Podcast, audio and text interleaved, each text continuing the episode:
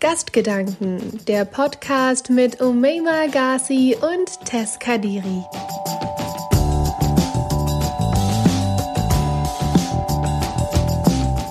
Preislich so günstige Kleidungsartikel, die wie Einwegartikel gehandhabt werden, implizieren, dass Kleidung Einwegartikel sind.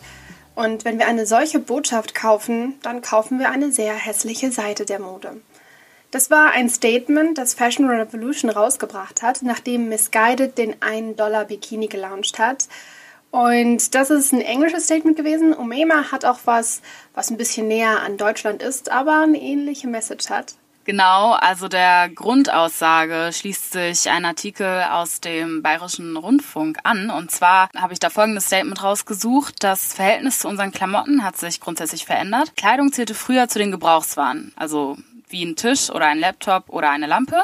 Mittlerweile sind Textilien für viele von uns jedoch Verbrauchsware. Das heißt, ähnlich wie Essen, Kaffeebecher oder Taschentücher werden sie einfach weggeschmissen, anstatt repariert. Und genau darum soll es heute gehen. Es soll darum gehen, wie sich das geändert hat von einem Kleidungsstück, was man länger trägt, hin zur Fast Fashion, die sagenumwobene Fast Fashion. Erstmal hi, hi zum Podcast Gastgedanken mit mir, Tess Kadiri und mit meiner Podcastpartnerin Umay Magasi, hallo. Sie spricht aus Hamburg, ich aus Bonn und wir telefonieren mal wieder, um zu quatschen über das Thema Fast Fashion. Fashion ist ja was, was vor allem Leute in unserem Alter, also so Jugendliche oder junge Erwachsene, ja, um mal, wir kommen bald in diese Kategorie, junge Erwachsene, krass. Was uns betrifft, wir fragen, wir wollen irgendwie schon was Cooles tragen und ich persönlich, ich weiß nicht, wie es dir geht, Umema, aber ich finde, Kleider machen schon Leute. Früher hat es mich nicht so sehr gejuckt, aber jetzt finde ich schon, dass ich auch am Style von anderen Leuten manchmal erkennen kann, hey, mit denen werde ich viben. Also das sind so Leute, die ich, die ich, mit denen ich mich verstehen werde. So allein an der Kleidung. Ich weiß, es klingt oberflächlich, aber allein an der Kleidung merke ich manchmal, hey, die, die passen irgendwie zu mir, weil die mit der Kleidung ja noch was nach außen zeigen, was sie selbst bestimmen können. Die haben das ausgewählt. Die wissen, was für eine Message die manchmal, also die anderen Leuten damit geben und diese Message wollen sie ja geben. Und die finde ich gerade cool oder die finde ich uncool.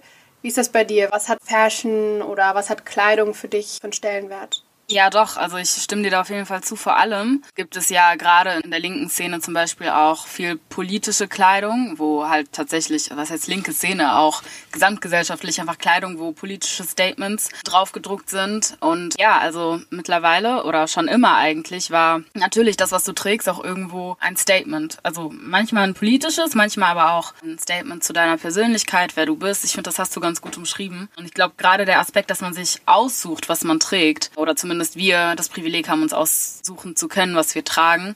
Jetzt unabhängig vom preislichen Sektor, ob das jetzt High Fashion ist oder äh, irgendwas vom, von der Fast Fashion Industry, worüber wir heute noch weiter reden werden. Aber ja, das ist ein wichtiger Aspekt auf jeden Fall. Du bist halt frei in dem zu wählen, ähm, worauf du Bock hast und das repräsentiert dich und deine Persönlichkeit wieder.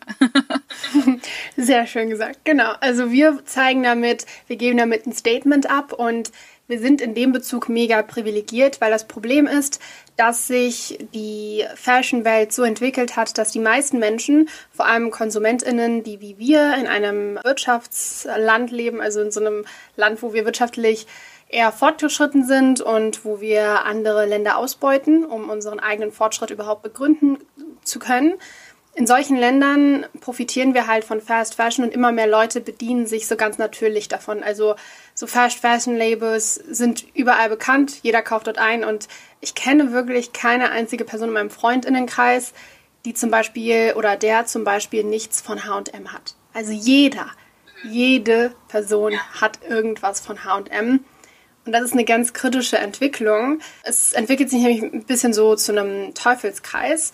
Um das ein bisschen runterzubrechen, diese Entwicklung mit der Fast Fashion Problematik, einmal kurz der Teufelskreis. Das Ding ist, Kleidung wird billiger. Und Umema und ich denken uns, geil. Wir haben nicht so viel Geld. Wir sind ähm, Umema angehende Studentin. Ich bin Studentin und es ist halt doof. Als Schülerin hat man oder als Schüler hat man noch weniger Geld meistens. Ist halt blöd, das viel Geld für Sachen auszugeben. Deswegen billige Kleidung, cool.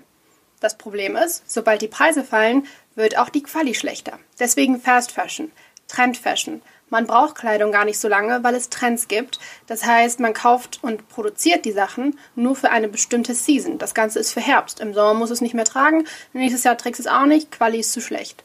Also die Quali wird schlechter, weil man das preislich nicht hinbekommt. Ein 10-Euro-Hemd kann man jetzt nicht qualitativ mega gut produzieren. Das ergibt ja keinen Sinn. Das könnte ja nie funktionieren. Wenn die Preise dann fallen, dann beschleunigen sich halt, wie ich gesagt habe, die Modetrends, weil das ergibt halt Sinn für den ähm, Produzenten müssen Sie es so vorstellen, wenn Umayma und ich uns jetzt überlegen würden, hey, ich will Modelabel gründen, wenn wir am meisten Geld draus machen möchten, dann würden wir ja wollen, dass so viel wie möglich verkauft wird, wir so wenig Geld wie möglich in die Produktion stecken müssen, aber trotzdem so viel wie möglich loswerden. Und das funktioniert halt, wenn wir jedes Mal schlechte Sachen produzieren und das so begründen können, dass die Menschen, die sowieso nicht so lange tragen, weil das, was wir in einer Season produziert haben, in der nächsten Season, ich bin ja zu anglizistisch, sorry, in einer Saison, also in einer Saison produzieren, in der nächsten gar nicht mehr in ist, beziehungsweise trendy oder gerne gekauft wird. Und dann müssen wir ja nicht erklären, warum wir schlecht produzieren. Es wird eh nicht getragen, weil keiner will es tragen. Und das schafft dann halt im insgesamt den Anreiz für Menschen, mehr Kleidung zu kaufen, um im Trend zu bleiben. Und wir produzieren. Hashtag Kapitalismus. Das Ding ist halt, ähm, Fast Fashion ist gar nicht so modern und Umayma ist unser History-Experte für heute. Erzähl mal kurz, erzähl mal kurz, wo hat Fast Fashion angefangen und warum ist das kein so neues Konzept und was ist Kacke daran?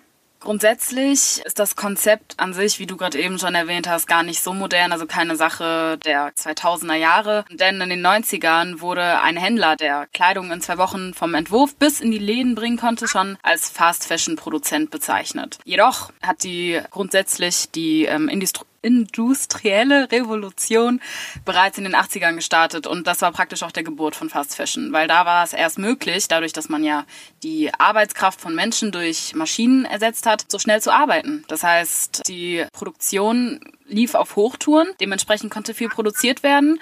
Und die Nachfrage wuchs natürlich auch. Und somit ja, auch der Modemarkt.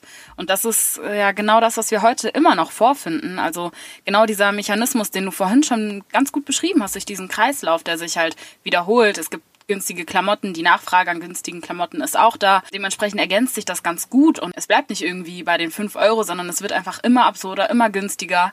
Du hast vorhin die 1-Dollar-Bikinis angesprochen. Äh, es gibt Apps, die verkaufen T-Shirts für für einen Dollar oder für zwei auch Euros, was halt absurd ist. Also da kann man sich gar nicht vorstellen, wie günstig die Produktion bei ArbeiterInnen oder beziehungsweise die Bezahlung der ArbeiterInnen sein muss, damit dieser Preis überhaupt noch Sinn ergibt für die Verkäufer. Weil, also ein T-Shirt für zwei Euro, daran verdienen die ja immer noch. Das ist ja das Krasse. Also das ist, es ist nicht nur ein Problem für die ArbeiterInnen, die halt dadurch einfach wenig Entlohnung bekommen oder wenig bis fast gar nichts im Vergleich zum eigentlichen Preis. Nee, es ist halt auch ein Problem für die Umwelt. Und warum das so ist, Tess, kannst du uns vielleicht erklären?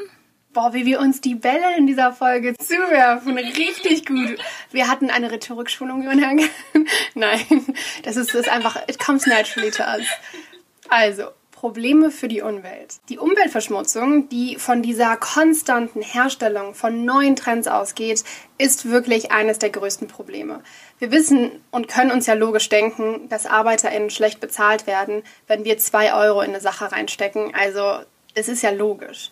Aber was umweltmäßig dahinter steckt, das betrifft nicht nur ArbeiterInnen irgendwo in einem anderen Land, zum Beispiel in Bangladesch. Nee, das betrifft uns. Und dessen müssen wir uns einfach klar werden. Ich habe das Gefühl, da müssen selbst richtig egozentrische Menschen, die sich denken, ja, aber das ist ja Kapitalismus, da kann nicht mal egozentrisch, ist vielleicht die falsche Bezeichnung. Menschen, die sich gar nicht so bewusst sind. Ich meine, ich würde meine ganzen Freundinnen und mich selbst, obwohl ich schon finde, dass ich da ein bisschen egoistisch manchmal bin, aber äh, ich würde nicht sagen, wir sind einfach nur egozentrisch, weil wir Fast Fashion Sachen kaufen. Aber es ist schon eine egoistische Handlung, die wir nicht ganz durchdenken. Und das kann man vielleicht da, wenn ArbeiterInnen irgendwo in einem anderen Land sind und wir da gar nicht von betroffen sind. Das kann man aber nicht mehr wirklich, wenn es um Klimawandel geht und Umweltverschmutzung. Und natürlich, wenn die Sachen für ein Euro oder zwei Euro produziert werden, allein die Produktion ist nicht wirklich durchdacht oder nachhaltig aber nicht nur die Produktion, also die Art und Weise, wie das hergestellt wird, sondern auch die Stoffe, die Textilien sind nicht nachhaltig. Plus jedes Mal wird was Neues gemacht und weggeschmissen. Wir haben ja am Anfang diese zwei Zitate gehabt. Bayerischer Rundfunk und das, was ich gesagt hatte zu den 1-Dollar-Bikinis von Fashion Revolution. Die Sachen werden weggeschmissen, wie irgendwelche Haushaltsgegenstände, wie ein Kaffee, der so eine Kaffeepackung, man nimmt halt, löffelt und man ist schnell fertig. Dann, dann und fertig. Das Problem ist, dass das mit Textilien ein bisschen kritischer ist. Wenn man jedes Mal Sachen wegschmeißt, dann sammelt sich nun mal der Müll und die CO2-Bilanz steigt im Endeffekt, weil dabei sowohl bei der Produktion als auch bei diesem ständigen Produzieren und Wegschmeißen, also dem Effekt, den wir als Konsument mitfördern, steigt die CO2-Bilanz. Das heißt, die Rohstoffe werden häufig importiert, um Kosten zu sparen und die Einzelteile, die zur Herstellung von Kleidung benötigt werden, werden ganz häufig aus der ganzen Welt bezogen und in das Land, in der Produktion am günstigsten ist, geschickt. Die fertigen Artikel werden dann wieder aus dem Herstellerland exportiert, um verkauft zu werden. Alles ziemlich kacke. Und die Umwelt leidet bei jedem Schritt darunter. Bei den Textilien, bei der Tatsache, dass wir immer wieder produzieren, bei der Tatsache, dass wir die ganze Zeit transportieren von einem Land ins nächste. Alles ziemlich ich sage das S-Wort jetzt nicht. Meine Mutter wäre sehr enttäuscht von mir, wenn ich es sagen würde. Also mache ich meine Mutter kurz stolz. Es wäre sehr blöd. okay? Es ist im Endeffekt eine sehr blöde Produktionsart, aber abgesehen davon, dass ArbeiterInnen schlecht bezahlt werden und wir unsere Umwelt damit kaputt machen, ist es außerdem so, dass bei Fast Fashion ethische Probleme ganz normal sind. Omeima, ich spiele dir den Rhetorikball jetzt ganz klar, ganz offensiv nochmal zu. Willst du vielleicht auf ein paar ethische Probleme eingehen? Ja, also ich glaube, das eine, was ja viele Leute mitbekommen haben, die auch in dieser Instagram-Bubble sind, wo es um politische Aufklärung geht oder um Awareness, ich glaube, das ist vielleicht das richtige Wort, haben mitbekommen, dass Shein zum Beispiel Gebetsteppiche verkauft hat. Also Gebetsteppiche, die normalerweise Muslime verwenden, um darauf zu beten. Tess, korrigiere mich bitte, wenn ich falsch liege, aber als Teppichläufer? Genau, als griechische Teppiche. Und das Problem, vielleicht schließe ich mich dem an, weil ich glaube, wir, als wir darüber geredet hatten, hatte ich dir das erzählt, beziehungsweise hatte da noch ja. ein bisschen weiter recherchiert. Das hat viele Leute nur mal aufgeregt, dass in den Kommentaren dann Leute geschrieben haben, oh mein Gott, es war auf Englisch, ich sag's jetzt auf Deutsch, aber das Oh mein Gott muss trotzdem so für den melodramatischen Effekt dabei sein. Oh mein Gott, ich konnte das so gut verwenden für meine Katze. Das ist jetzt ein Katzenklo. Erstens, der erste Fehler war, das waren keine griechischen Teppiche. Das waren muslimische Gebetsteppiche mit Mekka, einem heiligen Gebäude teilweise drauf und insgesamt der komplett gleichen Struktur. Das war keine Inspiration, das war Kopie und dann falsche Vermarktung. Das war einfach nur Ausbeutung. Das war nicht okay. Und diese religiöse Richtung macht es problematisch, dass Leute das dann nehmen, erstens als griechische Teppiche annehmen und dann als Katzenklo verwenden. Das ist absolut respektlos für Menschen, die dieser Religion angehören. Ich glaube, das müssen wir auch nicht weiter erklären. Das ist logisch für die meisten. Aber also das Witzige ist halt, Shein hat da nicht aufgehört. Shein war so, wir doublen down. Wir machen nicht nur ein bisschen ethische Korruption. Nee, wir wollen einfach auf aller Linie versagen. Und die haben dann so weitergemacht, dass sie eine Hakenkreuzkette verkauft haben und dann am Ende gesagt haben, nee Leute, gar nicht, es war gar nicht so gemeint. Wisst ihr was? Das ist das buddhistische Symbol und das Ding ist halt, dass vor allem, wenn man eine internationale Marke ist, man sich schon des Zweiten Weltkriegs bewusst ist. Man weiß halt schon, dass Hitler so ein Ding war war schon so eine internationale Angelegenheit und nicht nur so eine Deutschlandsache, glaube ich. Also wir sind, glaube ich, bis heute bekannt dafür. Deswegen, also ich habe das Gefühl, man hat da schon was mitbekommen in China. Shein ist ja ein chinesischer Online-Store. Man hat da schon, glaube ich, was von mitbekommen, was hier drüben passiert ist. Und das hat so, also Weltkrieg, ne, will ich nochmal sagen, hat schon krasse Ausmaße angenommen. Deswegen denke ich, dass man sich dieser Brisanz hätte bewusst sein müssen, vor allem wenn man dann in Deutschland verkauft und in Europa oder an sich im Westen. Und dann wurde halt gesagt, das ist das buddhistische Symbol. Mittlerweile ist es allerdings so, dass man das dann meistens durchstreicht bzw. irgendwie verändert, weil schön, dass es mal ein schönes buddhistisches Symbol war, aber auf dem Weltmarkt hat es bis jetzt nichts zu suchen und wird es wahrscheinlich auch den Rest meines, deines und des Lebens von vieler unserer ZuhörerInnen nichts haben. Es hat einfach jetzt diesen Hintergrund und das kann man jetzt nicht ändern. Und ich glaube, uns würden viele BuddhistInnen zustimmen, dass es als Kette aktuell auf einem internationalen Markt nichts zu tun hat. Aber Shein war so, nee, nee Leute, also nee. die wollten unbedingt ihre buddhistische Hakenkreuzkette verkaufen. Da hat es immer noch nicht aufgehört. Es wurden auch Allah-Ketten verkauft. Allah ist arabisch für Gott und als die ähm, genaue Übersetzung des Wortes Gott.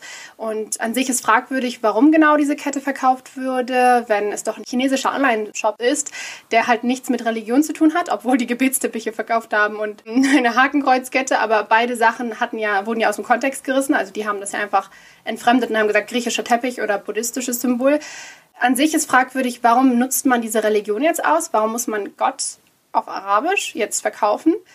Zweitens ist es allerdings so, dass es auch in einem Bundle verkauft wurde. Es war so eine große, eine große Menge an Ketten mit irgendwelchen Hipster- oder trendy ähm, oder Begriffen. Und Allah wurde dann für ein Euro an jede Person verkauft. Da haben viele Leute es auch kritisiert, weil gesagt wurde, Warum macht ihr das? Das hat keinen Sinn. Macht es nicht. Ihr habt keinen religiösen Bezug. Ihr könnt solche Sachen nicht so billig verkaufen. Außerdem habt ihr euch nie verantwortet. Ihr habt einen Gebetsteppich als griechischen Teppich verkauft. Das ist respektlos von euch, unsere Religion wieder auszunutzen und Menschen zu verkaufen, die gar nicht wissen, dass da Allah steht, sondern einfach nur irgendwelche arabischen Begriffe oder Zeichen sehen. Da hat es immer noch nicht aufgehört. Es wurden außerdem noch kulturelle Kleider aus verschiedenen, zum Beispiel nordafrikanischen oder arabischen Ländern, als Pyjama verkauft und dann ausschließlich auf weißen Models präsentiert und auch nicht als irgendwie kulturelle Kleider vermarktet, sondern als irgendwelche belanglosen Pyjamas ohne irgendeinen kulturellen Wert, was wieder kulturelle Aneignung ist, wenn man profitiert, ohne erstens Credits zu geben. Das ist nämlich das Ding. Kulturelle Aneignung ist nicht immer, also das findet nicht immer statt. Das gab ja letztens eine Diskussion, was ist eigentlich kulturelle Aneignung? Und da wurde klargestellt, kulturelle Aneignung heißt nicht, dass man irgendwie was von der Kultur nimmt und einfach so trägt oder so. Das ist nicht automatisch kulturelle Aneignung. Kulturelle Aneignung ist, dass man erstens davon profitiert, keine Credits gibt und das komplett aus dem Kontext reißt. Und das ist, hat hier stattgefunden. Man hat profitiert und man hat nicht irgendwie zurückgegeben an diese Kulturen. Man hat so getan, als wäre es nicht von denen und hat es dann halt nur auf weißen Models vermarktet. Okay, das war ein langer Rant. Man merkt, ich bin sehr wütend auf Shein. Shein ist aber nicht die einzige Marke, die was gemacht hat. Und mal reiß mich mal bitte aus meinem Rant raus. Was hat das noch gemacht und warum ist es kacke? Ich, ich könnte Stunden darüber reden. Am besten du schließt ja ab. Ja, also was halt noch passiert ist, also es passiert nicht nur auf so, ich sag mal, bei Brands, die jetzt qualitativ nicht ganz so hochwertig sind oder so Fast Fashion Labels wie zum Beispiel H&M, was auch einen Skandal hatte. Bei H&M war das Problem, dass die eine Kampagne gestartet haben mit einem Hoodie äh, mit dem Spruch Coolest Monkey in the Jungle und da war das Problem, dass, naja, also diesen Pulli hat dann ein schwarzes Kind getragen und das hat eine ganze Welle zurückgeschlagen an äh, Kritik natürlich auch im rassistischen Kontext, weil warum ist dieses eine schwarze Kind das einzige, was diesen Pulli trägt? Ist die Frage, die man sich stellt. Und viel interessanter ist, ähnlich wie bei Shein, kann man sich die Frage halt auch stellen, durch wie viele Gremien ist das praktisch durchgelaufen, die abgenickt haben und dem zugestimmt haben? Ja, wie, so wie? wie kann das sein? also es ist, ja, ähm, also viele Leute haben ja zugestimmt. Viele Leute hätten sagen können, hey, aber nein, wartet doch mal, das kann doch nur so nicht angehen. Aber anscheinend ist das nicht passiert. Wahrscheinlich, weil die Teams nicht divers genug sind. Das ist auch nochmal so ein Problem. Ich glaube, sowas kann nur entstehen, weil da nur Leute sind, die gar keine Ahnung haben, weil sie einfach nicht diese Erfahrung haben als Minderheit wenn das alles Leute sind, die aus einem privilegierten Stand sind und das ist gar nicht irgendwie verurteilend gemeint, das ist halt einfach nur ein Fakt. So, du kannst einfach die Lebenserfahrung einer Minderheit nicht teilen, wenn du selber nicht Teil der Minderheit bist oder noch nie in Kontakten mit denen geraten bist. Und das ist sehr wahrscheinlich nicht der Fall gewesen bei dieser Coolest Monkey in the Jungle Kampagne. Wie bei vielen anderen Beispielen, die Tess gerade ausgeführt hat, auch. Genau, und das Ding ist, das Problem ist bei dem Coolest Monkey in the Jungle Ding, dass in den Kommentaren vor allem sehr viele Weiße oder Menschen und Cis-Männer zum Beispiel dann argumentieren und sagen, yo, voll der Zufall, Mann. Was wäre, wenn es auf einem weißen Kind gewesen wäre? Hätte sich keiner aufgeregt? Ja, hätte sich auch niemand drüber aufgeregt. Wieso? Ich weiß nicht, ob wir euch dran erinnern müssen, Leute, aber Sklaverei. That shit happened. Ja, und genauso Diskriminierung und Rassismus, Apartheid, zum Beispiel in Südafrika. In ähnlich gesteigertem Level gab es das in Amerika und hier in Deutschland gibt es Rassismus und Benachteiligung Schwarzen gegenüber und Beleidigungen Schwarzen gegenüber, wo zum Beispiel diese Affenbezeichnung, diese angebliche Ähnlichkeit immer wieder aufgegriffen wird. Deswegen sensibel sein. Und das Problem, also in Anführungszeichen, ist halt, dass Minderheiten wie Umayma und mir das direkt aufgefallen ist. Wenn wir sowas sehen, dann denken wir uns direkt, what the fuck? Aber manchen Menschen fällt es nun mal nicht so sehr auf, weil man nicht jeden Tag damit konfrontiert wird, irgendwie benachteiligt zu werden oder so. Man ist einfach nicht so sensibel und das ist okay. Aber es kann nicht sein, dass man da nicht andere Menschen mit einbezieht. Und unser Punkt ist, Fast Fashion juckt es nicht, dass man bestimmte Menschen einsetzt, die eben diese Sensibilität haben, die Vielfalt beziehungsweise die einfach verschiedenes Gedankengut und andere Backgrounds mit reinbringen. Das gibt es einfach nicht. Das ist nicht wichtig für solche Labels. Solche Labels wollen pro Saison einfach richtig viel Kleidung rausballern für wenig Produktionskosten. Und dabei, und jetzt kommen wir dazu, dabei leiden die ArbeiterInnen in den verschiedensten Ländern. Und das Ding ist nun mal, wir haben Glück in Deutschland. Wir leiden nicht darunter. Hier in Deutschland wird nicht produziert. Wo wird stattdessen produziert? In Ländern, wo Menschen benachteiligter sind. Und bei Shein und auch bei Marken wie Nike wird in letzter Zeit gesagt, dass es nicht mal so ist. In der Schule haben wir alle drüber gelernt und irgendwie wissen es auch alle, aber wir reden jetzt nicht wirklich oft drüber und es scheint auch nicht so viele Leute zu jucken. Aber da leben und arbeiten Kinder und Mädchen vor allem, junge Mädchen und junge Frauen in solchen Sweatshops oder ich weiß noch, in der Schule habe ich vor allem gelernt, dass es in Bangladesch passiert. In Asien an sich wird da viel ausgenutzt, weil die Produktionskosten einfach sehr niedrig gehalten werden können. Ich habe in der Schule gelernt, Deutschland. Ich habe jetzt nicht die genaue Fabrik oder die genaue Firma, aber weil das einfach in der Schule gelehrt wurde und wir das in unserem Buch stehen hatten, ich weiß aber, dass es Fakten waren und ich kann mir vorstellen, dass es sehr oft passiert, das Gebäude in dem Sweatshop, in dem diese vor allem halt junge Frauen, also hier merkt man wieder, ne, man muss Sexismus und Feminismus weiterdenken. Da sind viele junge Frauen, die darunter leiden, vor allem eher als Männer in diesen Sweatshops. Und da wurde nicht wirklich darauf geachtet, wie dieses Haus konstruiert ist, in dem dieser Sweatshop war. Und das ist eingestürzt. Das ist einfach eingestürzt. Da sind so viele Frauen, vor allem junge Frauen, das will ich wieder betonen, weil ich finde, es ist wichtig klar zu machen, wer hier gerade primär leidet, halt vor allem junge Mädchen und Frauen, gestorben. Und an sich halt viele un unterbezahlte ArbeiterInnen. Und bei Nike und auch bei Shein wird außerdem zusätzlich noch betont, dass die produzieren sollen in den nun bekannten Umerziehungscamps in China. In, äh, ich, ich kann das nicht richtig aussprechen, Xinjiang, also X-I-A-N-G. Ich glaube, es wird Xinjiang ausgesprochen. Xinjiang, ja. Xinjiang. Ich glaube. Wir können es wahrscheinlich an sich nicht richtig aussprechen, aber deswegen die genaue ähm, wie man das schreibt, damit ihr das auch vielleicht googeln könnt, wenn ihr wollt. Weil es schon interessant ist, da gab es auch letztens eine Debatte dazu. Wir müssen auch gucken, ob wir da vielleicht mal eine Folge zu machen, weil da uigurische Muslime eine Minderheit, MuslimInnen eine Minderheit sind und dort aktuell Camps entstehen und schon seit einigen Jahren das bekannt ist. Es gibt eine BBC-Doku dazu, es gibt verschiedenste Dokus dazu, wo man sich informieren kann und es ist schon ein krasses Level, dort zu produzieren. Als Marke wie zum Beispiel Nike finde ich so krass. Nike, also eine Marke, die schon Geld macht mit ihren Produkten und die nicht einfach nur wie Shein. Shein verkaufen 2-Euro-T-Shirts. Klar juckt es die nicht, was da gerade passiert und wer produziert. Kann ich mir denken. H&M produziert teilweise auch, verkauft 10 Euro Oberteile. Kann ich mir auch eher denken. Aber bei Nike würde man ja schon einen etwas höheren Anspruch stellen, weil die Sachen schon mehr kosten. Also das kann ich mir nicht einfach so locker leisten. Da muss ich manchmal schon ein bisschen sparen, damit ich mir so eine Hose oder so ein einfach dieses Nike-Logo leisten kann. Das ist ja auch so eine Art, nicht nur ein Trend, das ist schon so ein, so ein Yay, ich bin cool Ding geworden. Also man trägt Nike und man hat dahinter eine Message. Mit Shein hat man keine Message hinter, ist halt Shein. Das ist was Billiges gekauft, ist halt so.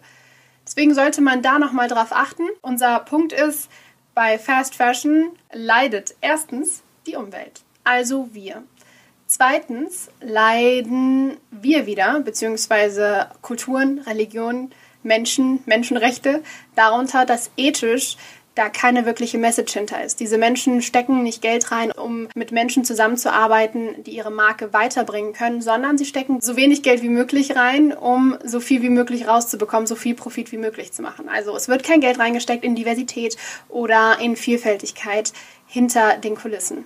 Sehr oft zwar bei den Models in letzter Zeit, weil damit kann man gut Geld machen, aber nicht in die Leute, die tatsächlich da was machen. Deswegen passieren so Sachen wie griechische Teppiche, aka Gebetsteppiche von Musliminnen oder äh, Monkey in the Jungle Shit. Also so ein Bullshit passiert dann. Und drittens, es leiden ArbeiterInnen. Es leiden ArbeiterInnen drunter, was finde ich das krasseste Problem ist, dass Menschen so krass drunter leiden. Ja. Aber es gibt eine andere Lösung, Omema. Was ist eine andere Lösung? Ich will noch einmal kurz darauf zurückgreifen, weil ich das ganz interessant finde. Man kann das so aufdröseln, wie viel eigentlich, ja, wie viel Lohnanteil denn dahinter steckt, wenn man so ein 5-Euro-T-Shirt kauft, was es ja bei H&M, C&A gibt. Diese ganz normalen Basic-T-Shirts.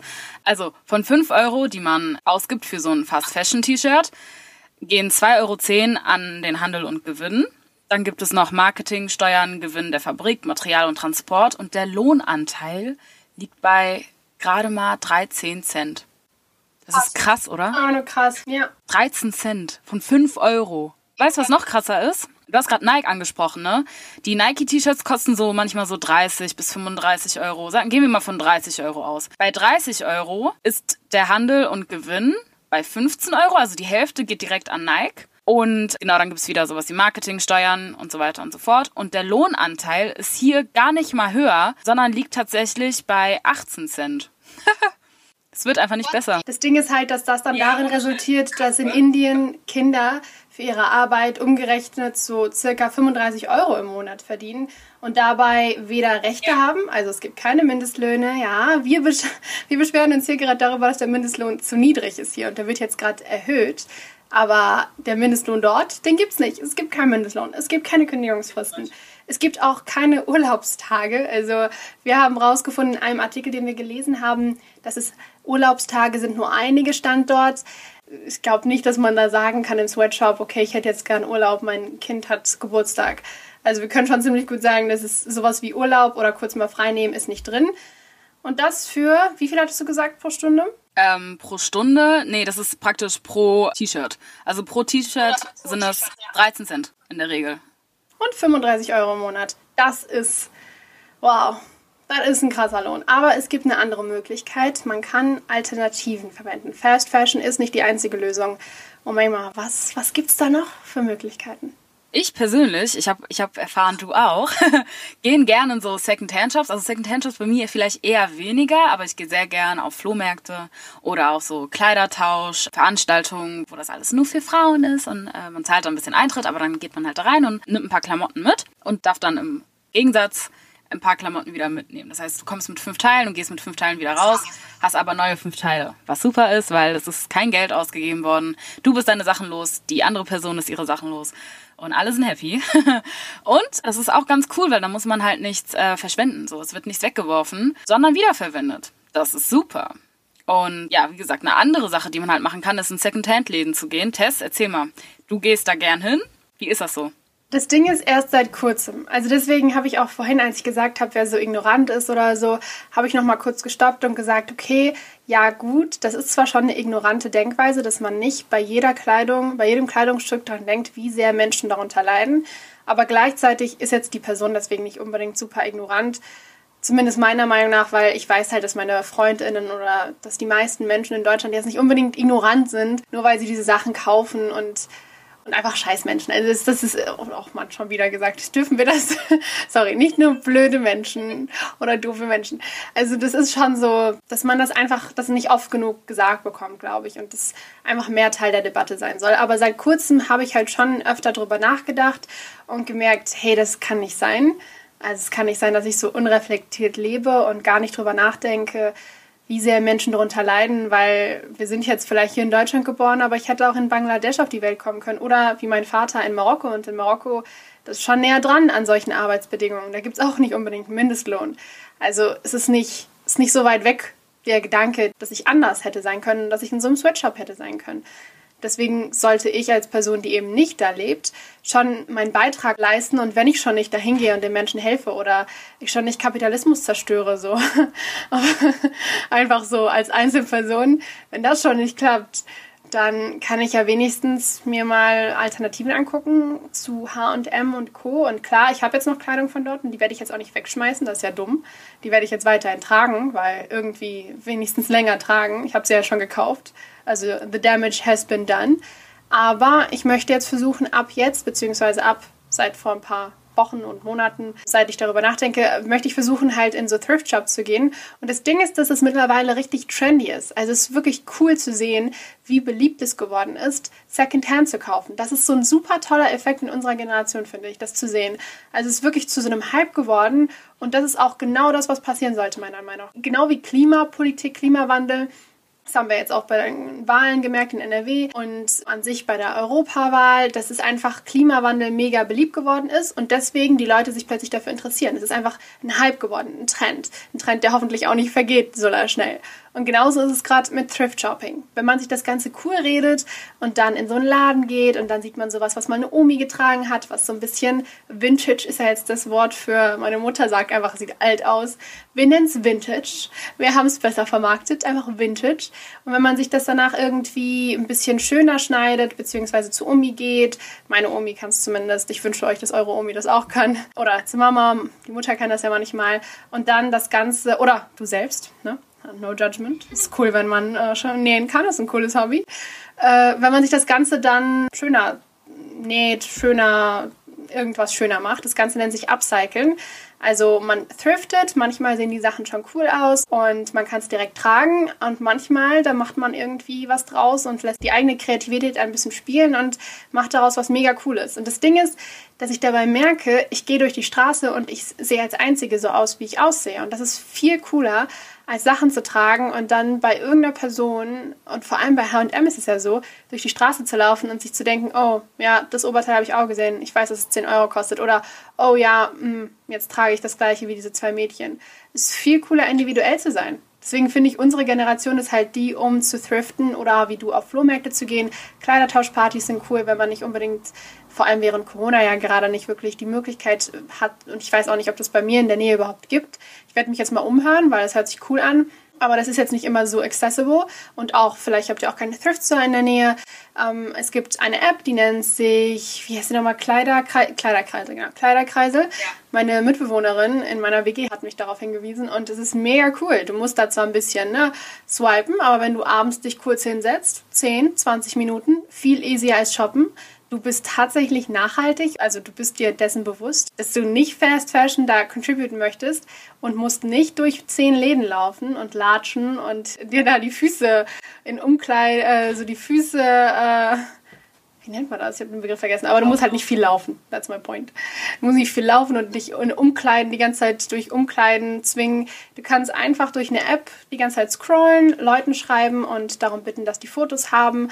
Und es gibt genaue Größenangaben. Du kannst das Ganze auch zurückschicken. Es gibt eine Versicherung, wenn du da extra zahlst auf der App, dann kannst du die Sachen zurückschicken, wenn die nicht cool sind. Also es ist einfach, es gibt so viele krasse Möglichkeiten und ich hoffe, dass sich diese trendartige Veränderung der letzten Monate und ja, fast schon eigentlich Jahre, also ich sehe schon seit einer Weile auf YouTube, dass Leute thriften und es cool finden, dass es sich so weiterentwickelt, weil ich finde es sehr cool. Aber, Umayma, wie findest du das eigentlich? Also, ich würde gerne von dir mal hören, wie sehr du denkst, dass es umzusetzen ist, so nachhaltig Kleidung zu kaufen und was so dein Ziel ist für die nächsten Jahre, da zu contributen. Also möglich auf jeden Fall, ja. Es ist nur sehr verlockend. Also es ist wirklich schwierig, wenn Sale ist irgendwo, nicht zuzuschnappen, weil es, ja, es, ist, es sind halt einfach die niedrigen Preise. Also ganz oft wissen die Leute, dass sie genug Kleidung zu Hause haben. Und das ist auch das, was man hört. Eigentlich habe ich so viel, aber ich finde das Teil so schön und ich nehme es jetzt einfach mit. Ja, warum eigentlich? Um es dann ein paar Mal zu tragen und dann liegt es im Kleiderschrank rum. Also bei mir ist es zumindest so. Mittlerweile habe ich so ein paar Basics, die trage ich sehr gerne und sehr oft und der Rest dann, der liegt da einfach und schaut dem anderen Rest zu, wie er getragen wird. und so sieht es bei mir zumindest aus. Deswegen, ich versuche natürlich darauf zu achten, so wenig Geld wie möglich für Kleidung auszugeben, weil dann konsumiert man auch bewusster und fragt sich wirklich drei, vier Mal, brauche ich es wirklich? Habe ich nicht genug Hosen? Habe ich nicht genug Oberteile in dieser Farbe?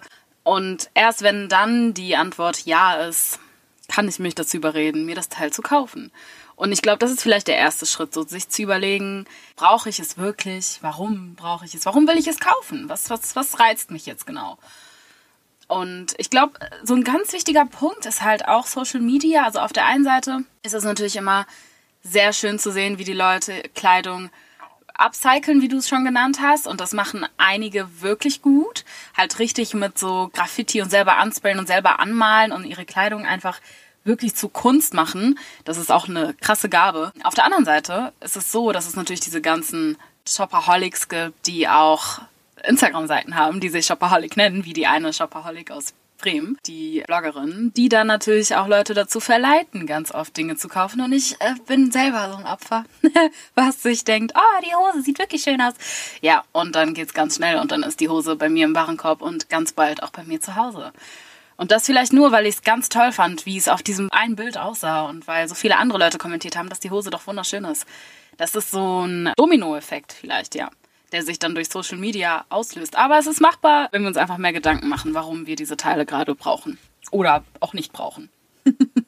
Sehr schön zusammengefasst, Emma. Ja, ich finde, ich find, du hast da recht. Also man sollte sich immer wieder fragen, wieso, warum, weshalb und dann nochmal 100% sicher gehen, hey, brauche ich das wirklich? Wenn man das Geld mal eben hat und es nur so 10 Euro sind, ist es manchmal sehr verlockend, hast recht. Aber ich finde, ähm, es hilft schon, wenn man immer wieder überlegt und reflektiert, dass man selbst in der Situation sein kann. Ich finde, das ist so ein Gedanke, der mir ganz gut hilft. Aber man muss ja nicht meiner Meinung sein und deswegen wollen wir später auch eure Meinung hören. Aber vorher wollte ich noch die Empfehlung von Greenpeace nennen. Die haben ähnliches gesagt wie wir. Die haben gesagt, eine wachsende Zahl an Menschen stöbern in Secondhand-Läden oder im Internet, bei Kleiderkreisel, gehen auf Kleidertauschpartys, leihen sich die Kleidung oder upcyclen, nähen also aus alten Kleidern neue. Es ist Zeit umzudenken. Weniger ist mehr, setzen wir auf Kreativität statt Konsum mega gute Zusammenfassung von all unseren Tipps und das von Professionals. Wir sind natürlich auch Professionals, ne? also ganz klar, Oma und ich. Aber ähm, wir wollen unsere Meinung natürlich auch nochmal zusätzlich untermauern. Das war es dann aber erstmal für heute. Meinungen bleiben Meinungen und wir würden gerne eure Meinungen hören. Schreibt uns also mega gerne über Instagram oder über den gleichnamigen, unsere gleichnamige Website funky.de nennen sich beide Accounts. Und schreibt uns bitte gerne, was ihr dazu denkt und ob ihr vielleicht selbst jetzt inspiriert seid, umzudenken, inspiriert seid, irgendwie eine andere, eine Alternative für Fast Fashion für euch zu entdecken oder wo ihr shoppen geht, was ihr macht, damit ihr Fast Fashion umgeht, beziehungsweise was eure Argumente sind, um weiter an Fast Fashion dran zu bleiben. Ist auch interessant, ein Meinungsaustausch ist gut.